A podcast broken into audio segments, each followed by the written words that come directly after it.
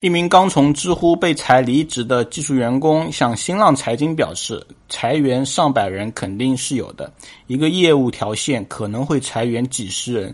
我们这一块的数据端、客户端、后端技术、运营、产品都有被离职的。”这位前员工认为啊，导致企业紧急裁员呢，也有盲目扩张的原因。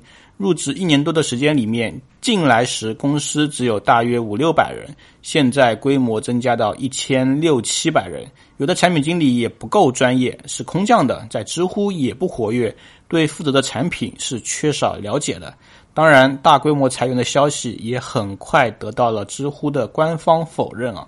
知乎公关总监徐瑞军在麦麦实名回复称，关于知乎大裁员。业务线被裁撤等消息均不实言论和主观臆测。年底为公司正常员工的调整和结构优化。同时，徐瑞军还表示，知乎目前处于高速增长的状态，多个岗位还在处于广泛的招募人才。虽然官方表态传闻呢是谣言，但是没有回应任何一个细节，只是笼统的回复。而且，到底裁员是谣言还是三百人才是谣言，没有人知道。大型互联网公司在年底进行绩效考评是正常的，很多员工也会有百分之十左右的末位淘汰机制，只是今年可能会更紧缩一点。人员调整和结构优化，知乎给出的这两个理由，似乎也是互联网公司在形容裁员情况时常见的说辞。有网友总结到，互联网公司一般裁员百分之十是末位淘汰，裁员百分之二十就是结构优化了。裁员的公司不只是知乎一家，在北京的人才市场上，一位高管说了一个很有趣的现象：近期来面试了十几个应聘者。